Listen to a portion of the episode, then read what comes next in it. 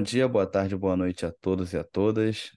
Sejam bem-vindos ao sexto episódio da série Contrafogos, promovida pela LPPE. Nosso convidado de hoje é o Luiz Antônio Silva. Ele é graduado em História pela UERJ, mestre doutor em Estudos de Licenciatura na PUC-Rio, pós-doutor em Teoria da Literatura e doutor em História Social pela UFRJ. Bom, Luiz, nós falaremos um pouco, a partir da sua tese, Donos de Corações Solitários, Contribuições da Teoria da Literatura para uma História Cultural do Neoliberalismo.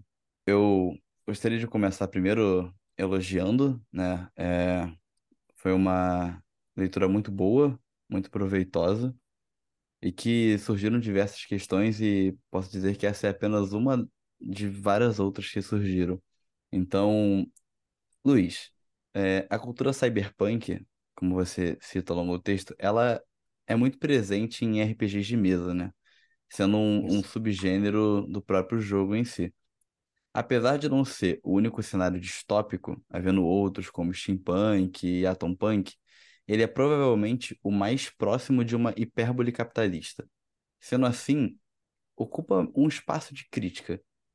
Mas tudo isso para perguntar de que formas o senhor compreende esse movimento cyberpunk enquanto um espaço de pensamento crítico. E também, é, se ao serem incorporados aos videogames, eles perderiam essa possibilidade por estarem fazendo parte da, da função exercida pelos videogames no reforço e normatização das práticas do capitalismo. Ótimo. É, agradeço a pergunta, agradeço o convite, a oportunidade, né, de a gente debater um pouco o que eu pensei durante a, a tese. Né. Eu vejo essa questão do, do cyberpunk, né, conforme você apontou, do poder crítico dele em relação com o videogame, enfim. Eu acredito que tem um panorama mais geral que eu acho que quando o cyberpunk ele migra, né, né, vindo do mundo da literatura, dos contos, enfim, né, daquelas revistas, né, que surgiram os primeiros contos do cyberpunk e as, as histórias em quadrinhos, então tá no mundo impresso. Ainda. No momento que ele migra para o universo do audiovisual e depois para o digital, que eu acredito que acontece um, um enfraquecimento do seu poder crítico, que eu acho que enquanto leitor constrói aquele, aqueles cenários todos a partir da sua imaginação, havia e, uma outra velocidade, né? Na velocidade da leitura, uma outra velocidade. Então você está fazendo um contraponto, uma super velocidade, uma super é, super movimentação de máquinas, enfim, né? De, de sistemas de computadores, de simulações, né? Isso tudo já estava, né?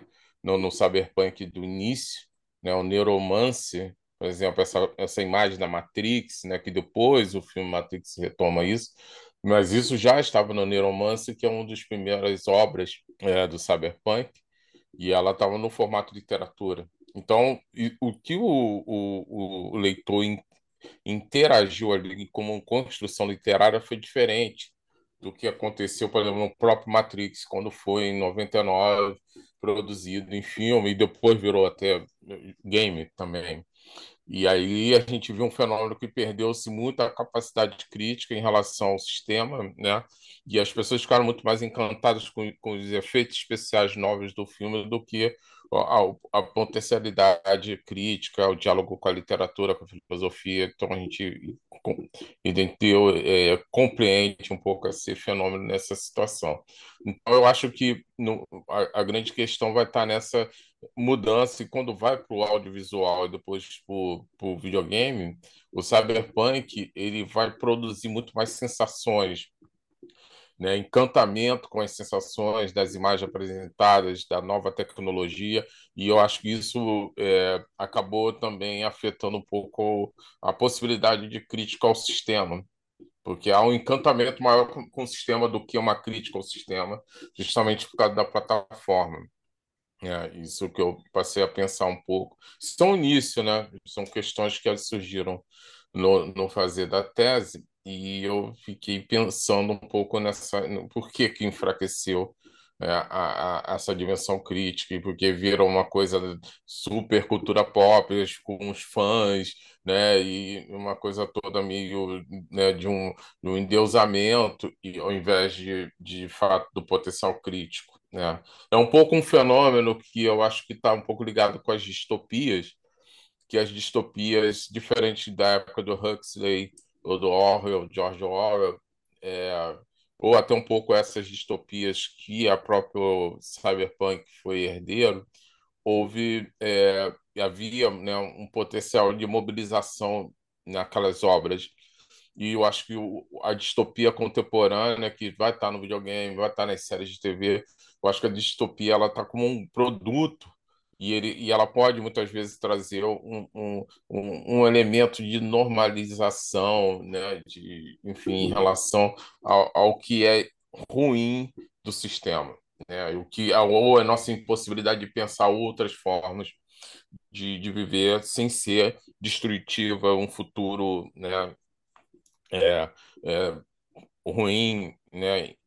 De uma vivência ruim, né? Que é uma dificuldade de ter uma vida interessante, e aí a gente está sempre consumindo isso de uma forma que proliferou monstruosamente, tanto games sobre distopia quanto séries, né? Enfim, acho que é um pouco isso que eu, eu, eu posso te dizer em relação a essa diferença.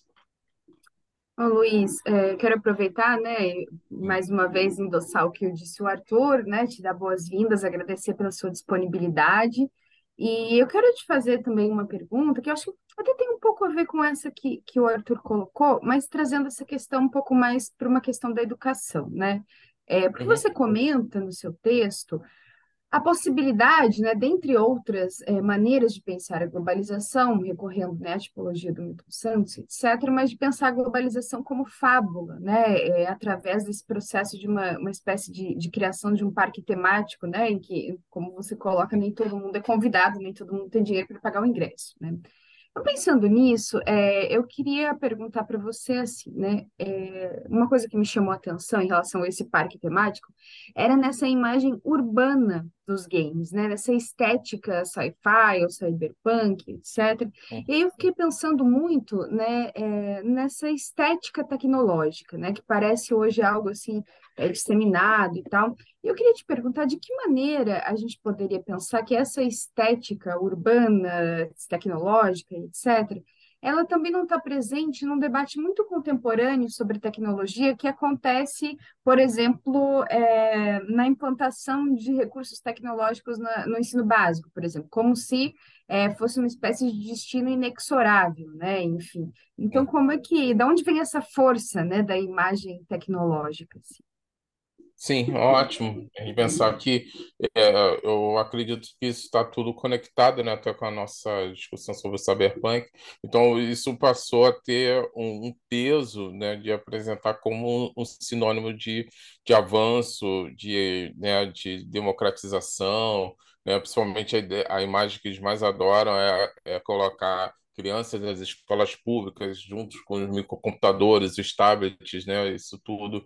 E, ao mesmo tempo, nós sabemos que muitas, muitas escolas falta o básico, né, os banheiros muitas vezes não funcionam, os ar-condicionados numa cidade que faz quase 50 graus no, no verão e as crianças não têm, reclamam, mas, ao mesmo tempo, há uma, toda uma preocupação de mostrá-los junto com os computadores, os tablets, né, enfim, ou os smartphones, né, e, ou a ideia do, do ensino à distância, sempre falando dessa questão, e eu acho que de fato é um pouco é, é conectado um pouco com esse essa soft power, né, que eu coloco na tese, né, esse soft power que vende o que é a, a ideia de que o que está conectado à grande rede de computadores é algo avançado, é positivo, né?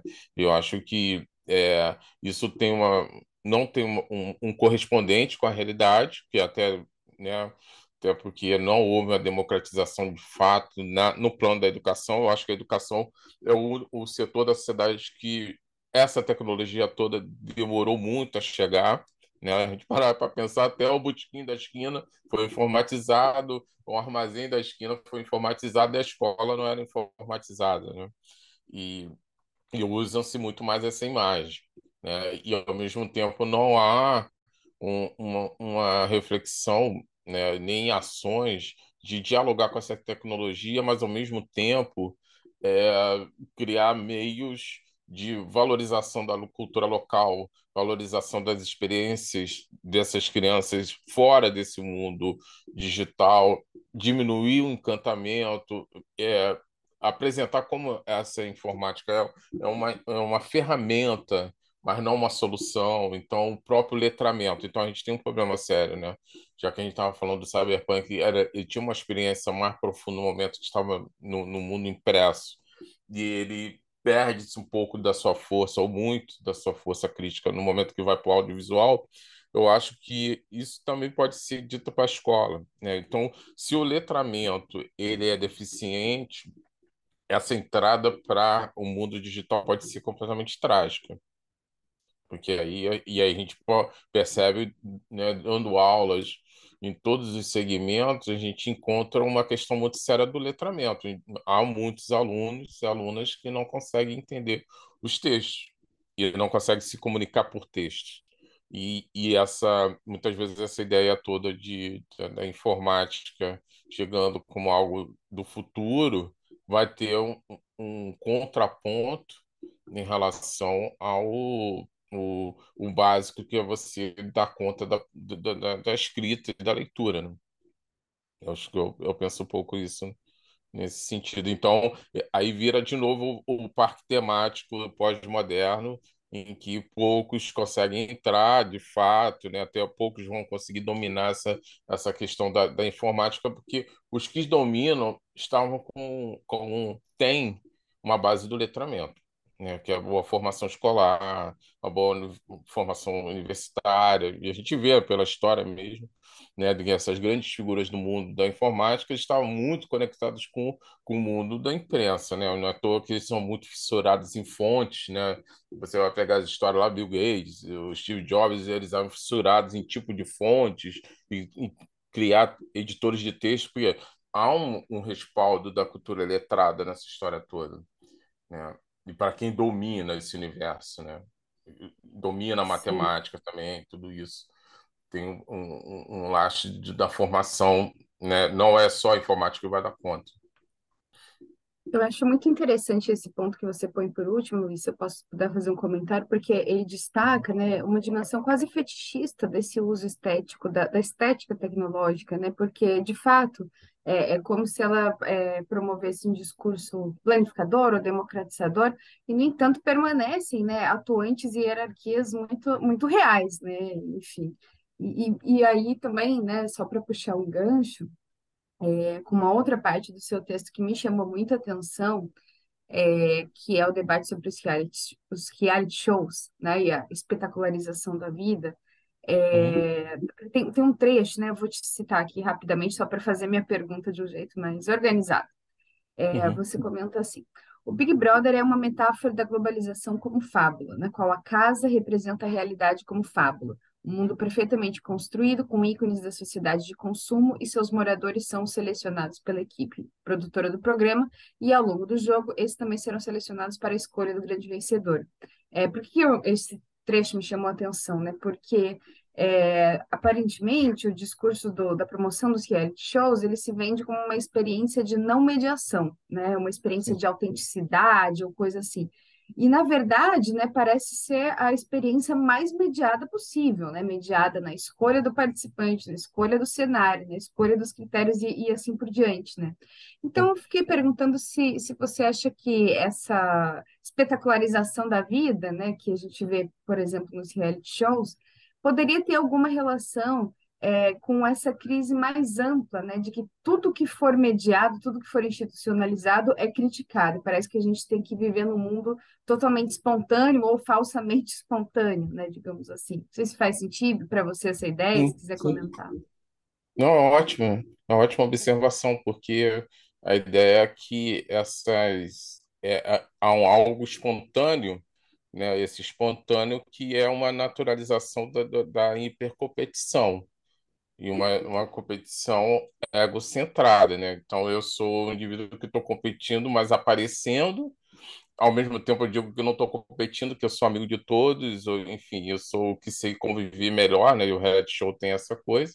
E eu não estou mentindo para ninguém, todo mundo fala, ah, eu sou mais autêntico, tem essa, essa obsessão em ser autêntico, mas está num plano de hipercompetição. Então é, é, é muito emblemático em relação ao neoliberalismo. Né? E, e, ao mesmo tempo, eu acho que é, tenta apresentar outras dimensões, é, neutralizar outras dimensões da experiência social que realmente elas não estão pautadas nisso, né? não estão pautadas ou de você ter aceitação, de, eu acho que a própria experiência da gente com as redes sociais, a, quando jogar essa ideia do like, né, de você receber like, isso também está ligado a isso, você precisa ter uma aceitação. E muitas vezes a, as, as dimensões políticas e sociais são marcadas por outras instâncias do debate, por exemplo. Eu acho que a, a imagem da, do espaço público, né, que o, o Habermas, por exemplo, muitos outros pensadores sempre apontaram muito isso, nesse né, espaço público do debate, da produção acadêmica, da, da, da, própria imprensa, de várias vozes, da crítica, crítica literária, crítica de arte, uh, o fazer arte, o fazer, né? Então, todas essas instâncias, elas desaparecem porque são muitas vozes e não tem uma, uma instância de uma legitimação é, é, de, de votação quase parecida com a votação é, política no sentido partidário de você ter 40 milhões de, de votantes por causa de um término de um Big, de um Big Brother, por exemplo. É, e, e, e, essas outras instâncias que estão marcadas aí por construir outros sentidos, imaginar outras formas de viver, é, mutirão para consertar a escola do bairro, enfim, todas essas coisas né, associação dos moradores, as experiências dos sindicatos, que são cansativas mesmo, por exemplo, votação, assembleias, né, é, pautas, deixar o, o, o, colega, o companheiro, o, né, o, né, o participante do sindicato, da associação falar, se expressar, ouvi-los, com aquelas reuniões né, que termina à tarde da noite, essas experiências foram desaparecendo em nome né, de de um tipo de vida que você está sempre se divertindo, sempre eh, né, se ligado às grandes marcas, você está fazendo churrasco, você está mostrando músculo bonitão, você está paquerando a bonitona, quer dizer, tudo parece uma grande boate o tempo todo, 24 horas de boate, né? Que dali tem um pouco. E, e parece que querem jogar. Esse é um dos elementos da vida neoliberal, né? Que você está sempre é, numa grande diversão e está sendo sempre recebendo é, como se diz, é, recompensas né, no plano hedonista né, das suas ações, mas muitos da, muitas instâncias da vida social adulta ela é marcada por, por outras dimensões, né, que, principalmente dimensões coletivas e não, não ligadas à competição. Muitas vezes as pessoas estão compartilhando alimentos em regiões aí que a alimentação está super cara, né? Como nós sabemos, um empresta um pouco do sal, outro pedaço da carne, e as pessoas acabam compondo a alimentação do dia com empréstimos, né? De parte do alimento. Olha, isso é muito diferente do indivíduo que está fazendo churrasco, que a Friboi mandou a carne, né? A outra mostrando, né? mostrando o shampoo novo de sei lá o quê, depois tem um show no final da noite com o cantor da moda e, né? E, e todos sendo estimulados a fazer intrigas, né? um contra o outro, né? fofocas, enfim, e toda a, e, e, toda a expansão que isso tem na mídia, né? comentários, canais de televisão né? destinados a comentar isso 24 horas por dia, enfim. é um pouco, eu penso um pouco assim, essa questão do reality show e, e, e outras instâncias né? da vida social pública. E Luiz, eh, sabe que é, não é bem sobre reality show que eu estava eu tava lendo recentemente Uhum. alguns manuais que empresas como os TED Talks, por exemplo, dão para as pessoas que mandam, enviam esses manuais para quem vai falar os TED Talks. E é muito curioso porque é uma é um paradoxo assim, né? Porque há um valor profundo da coisa de você ser autêntico, ser quem você é, a um nível quase obsessivo, quase paranoico, né? Você tem que ficar sendo você o tempo inteiro, além de ser muito cansativo. Tinha uma parte nesses manuais que me chamava a atenção, que é, é uma espécie de é, é um guia, um manual que ensina você a ser autêntico, o que é uma coisa muito estranha, né? Você ensinar alguém é, a ser autêntico, né? E eu fiquei pensando um pouco isso, porque agora, na verdade, né, eu quero te apresentar duas perguntas que vêm de dois alunos, né? Um aluno e uma aluna que participam do projeto, e eu acho que elas se relacionam um pouco com essa ideia, né? Primeiro eu vou fazer a pergunta da, da Ana Clícia, é, porque sim, eu acho que uma das, das coisas, das questões interessantes, né, de, de conversar com, com você e pensar no seu trabalho, é justamente um ponto de vista de encontro disciplinar, assim, entre a letras, a história. E ela fez uma pergunta baseada no, no seu texto, é, que eu acho que coloca como os historiadores andam pensando essas questões, e talvez você possa nos ajudar também a, a pensar como historiadores e outras disciplinas pensam isso, né? A Ana diz o sim. seguinte.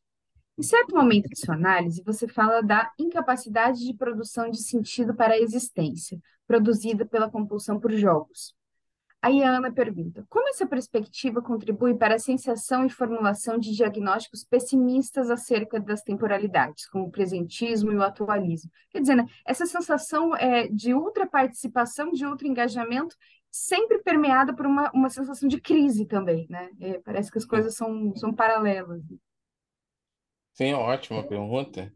Né, que aí eu, eu, né, essa questão eu comecei a pensar no momento que eu estudei as questões das compulsões, isso a partir do que o professor João Birman, né, do, do Instituto de Medicina Social da UERJ, né, ele está mapeando isso a partir da psicanálise, né, e ele, ele aponta que essas compulsões, né, que quer dizer, é, esse ato de você estar tá sempre vo precisando voltar na mesma ação, né, ou é a compra, é a compra de livro, ou é o consumo de uma substância, ou, né, e no caso do jogo entra um pouco, né? E a gente não tem desenvolvido muitas reflexões, mas o, o, os jogos também eles estão eles são pautados. Há um número grande de jovens, de fato, que estão num quadro de compulsão por jogos, e muitas vezes a, a estrutura do jogo faz, né? Você ficar bem compulsivo até você chegar ao término, terminar o jogo, mas essa, essa técnica também se espalhou para outras plataformas midiáticas, a gente vê isso nas próprias séries, né? Muitas vezes as pessoas perguntam para você em que série você está viciado. Não é o que você está assistindo, mas qual é a série que você está viciado. Porque isso tem uma, uma instância mesmo de compulsão. Então, é, e, e, aí pensando junto com, com o que o professor Jalvirman apresentou, é, é essa ausência de, de produzir um sentido ela está presente nessa, nessa questão. Quer dizer, eu não consigo significar as, as múltiplas experiências que nós temos, somos bombardeados por, por várias né, informações, imagens, discursos, isso de uma forma jamais vista, né? A partir do momento que a gente acorda, a gente é bombardeado por notificações, informações, mensagens, né? não, são de coisa. Então, produzir sentido para isso tudo é muito difícil. Né? Então, muitas vezes a gente entra num modo de compulsão para repetir ações e essas, essas ações fazem a gente voltar no dia seguinte, enfim, ou é a série, ou o jogo, ou é a bebida, enfim. É, em uns casos mais graves, né?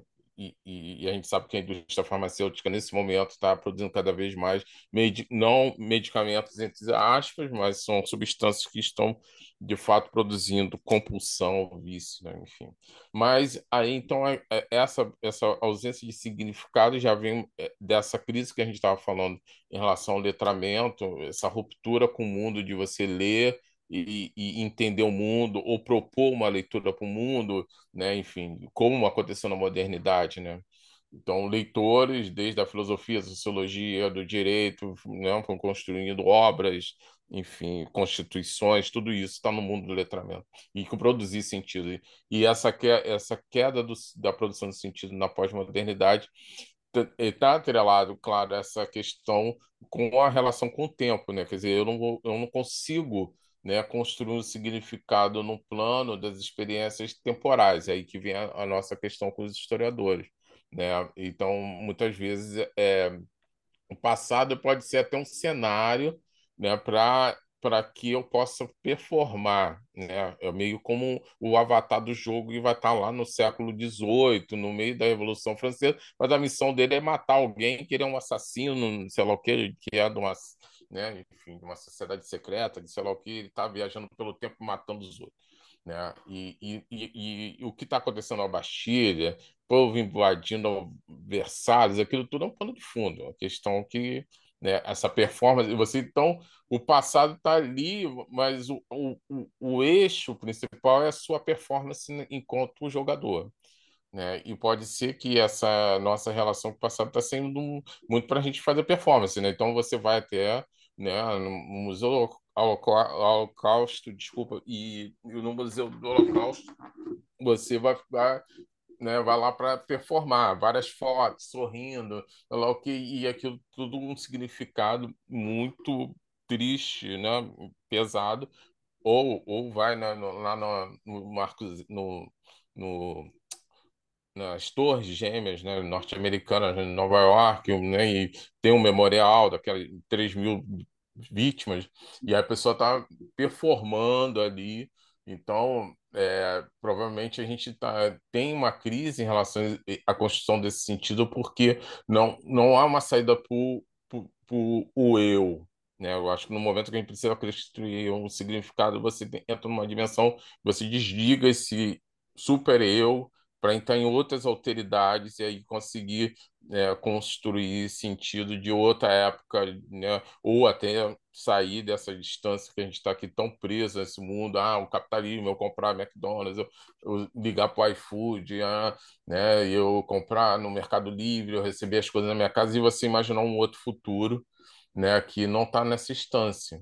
É um futuro que pode interagir bem o mundo ecológico, né, no mundo do meio ambiente de forma melhor com uma nova tecnologia. Né? Eu vi um movimento interessante na internet chamado Solar Punk, e aí são imagens num futuro em que a tecnologia e o meio ambiente não são inimigos.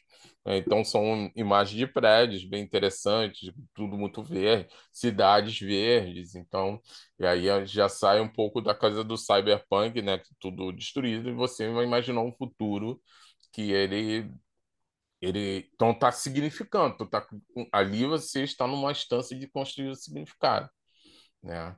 E, e, nessa instância que a gente está na ausência do, do, sentido, e por isso que fica muito complicado né, o nosso papel nas ciências humanas, até o ensino, né, o nosso papel enquanto professores ou pesquisadores, o nosso lugar na sociedade, que é muito difícil né, né, dialogarmos com as pessoas, termos espaços, né, e poderíamos ter outros espaços já dialogando com essa nova tecnologia, mas puxando o letramento, apresentando como essa experiência de construir sentidos ele é fundamental para a espécie humana. Eu acho que eu, é mais ou menos assim. Que... Você colocou muitas, muitas coisas que me fizeram pensar assim, né? É, sobre, me chamou muita atenção essa coisa da performance sobre o passado, né? Muitos historiadores têm destacado coisas, por, penso, por exemplo, no Jeremy de Groot, por exemplo, dizendo que assim, né, é, é como se o consumo de história, o livro dele chama Consumindo História, né? É como se o consumo de, de bens do passado ele viesse descolado de uma, de uma relação propriamente narrativa com aquilo, né? Como se ele fosse de fato assim um, um consumo é, performático, né? E bom, é, dá para a gente perceber o, a escolha lexical, né, das pessoas ao dizerem que preferem tal influenciador do que outro, né? Dizendo que preferem consumir conteúdo de tal pessoa, né? Quer dizer, a escolha do verbo é muito muito representativa. Eu queria, né, agora sim a gente vai se encaminhando para o final, vou te fazer uma última pergunta, mas eu acho que essa última pergunta ela tem uma relação um pouco com essa coisa do, do, do consumo e, e, da performance, porque justamente me parece que a gente está tentando fazer aqui conjuntamente um esforço é, de separar o, é, essa artificialidade é, de uma vida real que acontece a despeito de tudo isso, né? Quer dizer, as crises continuam, a crise ambiental, a crise econômica, etc. E pensando nisso, né, eu acho que não dá para a gente deixar de lado o fato de que é, os, os, os, mundos sociais, os grupos sociais e os países também, eles ocupam posições distintas nessa história toda, né? Quer dizer, as desigualdades e as hierarquias, elas seguem atuantes é, neste mundo, neste parque de diversões, como tu bem é, coloca, né, é, tem alguma coisa de, de muito artificial. Né? Tudo isso para dizer que a pergunta do Lucas Couto, né, que vai encerrar essa nossa entrevista, uhum. é uma pergunta é, que se direciona para pensar um pouco do Brasil. Né? Ele diz o seguinte: Como sabemos, o neoliberalismo não se restringe à questão econômica, e ele penetra em outros aspectos da vida social e cultural de diversas formas. No entanto, sabemos também que se tudo é neoliberalismo, então nada é neoliberalismo, assim como compreendemos que ele se expressa de diferentes formas nas diferentes sociedades, e que essas formas de expressão, seja através de jogos, reality shows, etc., não acontecem sem disputas ideológicas é, e contradições internas, com uma variedade de camadas, às vezes antagônicas e contraditórias, que estão sobrepostas. Nesse sentido, aí eu pergunta, a partir dessas ponderações, como você interpreta a recepção deste material neoliberal, no caso específico brasileiro, considerando os limites e as, e as particularidades dessa recepção? Ah, ótimo, ótima pergunta. É, e, e é importante a gente pensar que o, o, o que a gente chama da expansão neoliberal é, é uma dimensão hegemônica, mas ela não é total, né? Isso que é importante. Quer dizer, há um tempo todo, né? Por exemplo, nós aqui estamos numa instância usando toda a tecnologia, né?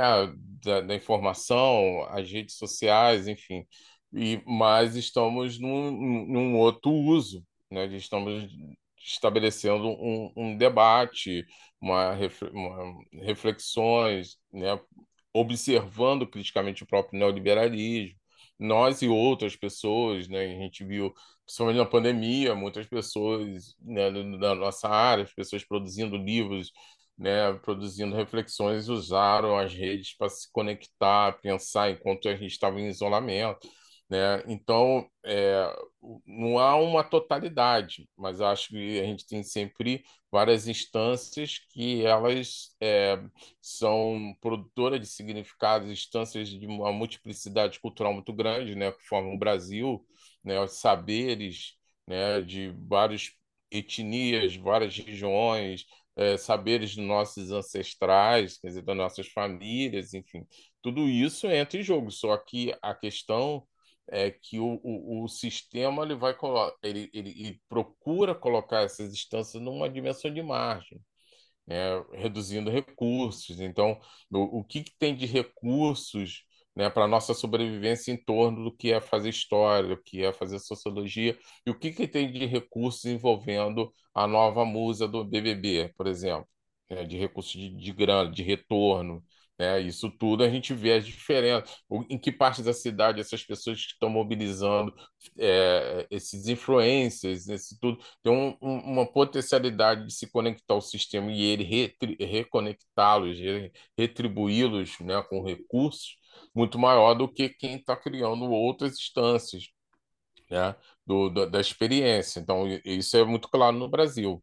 Então, o Brasil tem os velhos problemas mas os, os problemas produzidos pelo neoliberalismo, principalmente depois dos anos 90, é, esses problemas produziram uma desigualdade monstruosa, uma explosão da violência. Essa própria violência, ela é, é, como se diz, ela vira um grande produto midiático, então vai ter desde programas televisivos sensacionalistas a filmes pretensos, críticos, né, que impõe até uma visão meio fascista da, da, da questão, né, que a gente sabe bem, esses filmes fizeram grande sucesso, eles é, estão se aproveitando, transformando essa miséria toda em um grande produto.